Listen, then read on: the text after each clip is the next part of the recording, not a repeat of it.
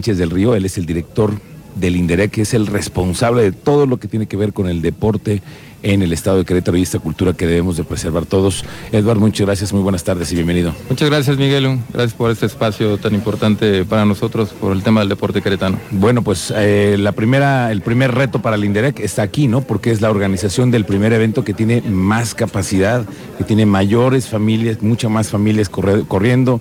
Eh, ¿Qué implica para ustedes? ¿Cómo lo están visualizando de aquí al día de?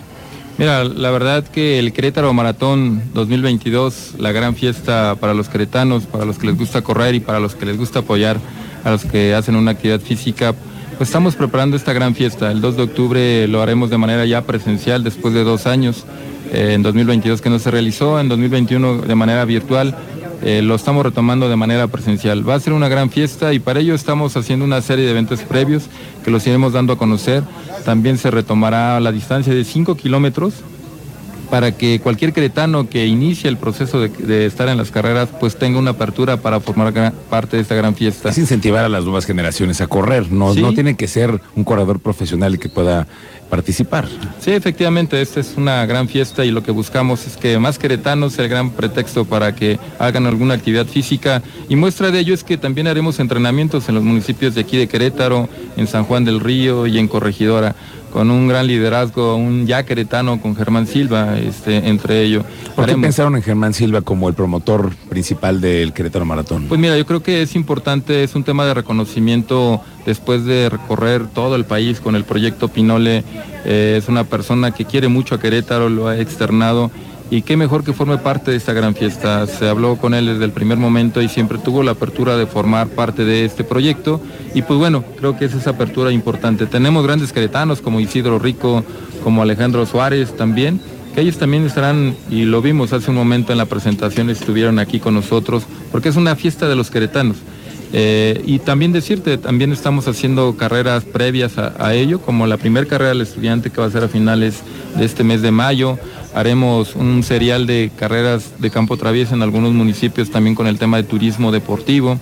Haremos una sinergia con los municipios como San Juan del Río, en el marco de su fundación de este municipio haremos una carrera alusiva y también con el sector educativo, con algunas universidades como la Universidad Tecnológica. Oye, Eduardo, sabemos que hay una gran comunidad de corredores, carreras hay en todos lados. ¿Ustedes tienen el registro de más o menos cuántas carreras se corren al año en promedio en Querétaro? Mira, antes de la pandemia teníamos un promedio entre 55 a carrera, a 55 a 60, a 60 carreras que se organizaban en el estado de manera en conjunto con la asociación.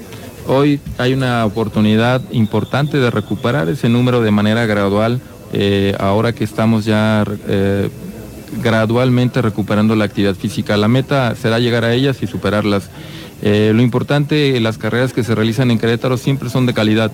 Eso es importante eh, y hay un reconocimiento a todos los que las organizan aquí en Querétaro. Oye, Eduardo, vamos a tener una zona metropolitana completamente eh, renovada. Estamos en un proceso en el que los municipios están haciendo obras y esto impacta en las vialidades. Y por donde corre el maratón, pues seguramente pudiera haber afectaciones. ¿Cómo han pensado ustedes la ruta? ¿Cómo se va a diseñar? ¿Se les va a preguntar a los corredores? ¿Se les va a tomar opinión también a ellos? ¿Cómo, ¿Quién lo decide eso? Estamos ah, trabajando en mesas de trabajo con la Secretaría de Obras Públicas, con Protección Civil, con Seguridad Ciudadana. Y efectivamente, esta es una gran fiesta, pero eso no omite que eh, existe gran crecimiento con la visión del señor gobernador que tiene. Eh, la obra no se va a tener en ningún momento. Y tenemos que ser muy dinámicos en encontrar el cómo esos 42 kilómetros tienen que ser de calidad para todos los corredores. Entonces existe un gran reto pero próximamente daremos a conocer esta ruta donde cuidaremos esos detalles. ¿Cuáles son los timings de aquí al 2 de octubre? Es decir, los entrenamientos para quienes nos escuchan y dicen, bueno, yo voy a empezar, quiero ir con mi familia, nosotros en pareja quisiéramos dar el paso para empezar a correr al menos 5 kilómetros. ¿Cómo hay que irlo planteando? Sí, yo, mira, yo les recomiendo que durante estos cinco meses eh, hay la gran oportunidad que el que va iniciando puedan estar en los 5 kilómetros. El proceso después de ahí son los 10 kilómetros. Hay una vertiente entre los 10 y los 21 kilómetros que la mayoría de un promedio de 8 mil, casi 9 mil corredores que tenemos de manera cautiva el conocimiento, que lo hacen de manera sistemática en Querétaro, pues están en ese proceso. Entre 8 y 9 mil que sistemáticamente corren el maratón. Que de manera periódica entrenan de dos a tres veces por semana. Es más o menos la estadística que tenemos de queretanos que lo están haciendo de manera permanente. Entonces, creo que la gran área de oportunidad está entre los 10 y los 21 kilómetros. Quiero reconocer que también hay queretanos que le van a apostar en esta edición seguramente a su primera experiencia eh, a los 42 kilómetros. Y en ese sentido, pues bueno, como lo dijo mm, Ricardo Veraza, la verdad es que hay que hay que entrenar diario, hay que tener disciplina y hay que levantarse siempre con la visión de, poder cumplir las metas. Y estoy convencido y lo sé que los queretanos siempre tenemos esa visión. Oye, cuando ustedes dicen que van a acompañar a las familias, a los nuevos corredores en estas nuevas dinámicas que eh, incluyen el tema de pues uno, la, técnica para correr, ¿no? Eh, que alguien te diga, como Germán Silva, que te diga que sí, que no, cómo hacerlo, si es mejor hacerlo en la mañana, en la noche, el tema de la dieta, todo eso, todo lo involucran ustedes en varias series que se van a ir haciendo de aquí al, 2 de octubre. ¿Cómo es el, calendario? Sí, eh, los entrenamientos estarán próximos a entrenar, eh, a iniciar aproximadamente en tres semanas inician los entrenamientos, hasta 15 días antes de la competencia. también externar las grandes ciudades eh, tienen un medio maratón. Las ciudades como Nueva York, Berlín, la Ciudad de México y en Querétaro vamos a potencializar el medio maratón porque la visión del señor gobernador es llevar el deporte al siguiente nivel. Y el maratón lo vamos a llevar al siguiente nivel con un buen servicio para los corredores, pero también generando en el marco del medio maratón como un chequeo para los que van a correr el maratón. Ok.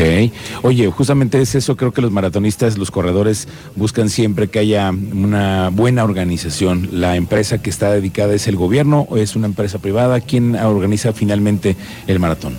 Estamos en un proceso eh, de análisis de ello, pero lo que sí quiero garantizar es que cualquier corredor que forme parte de esta fiesta se va a ir contento porque en Querétaro suceden cosas importantes.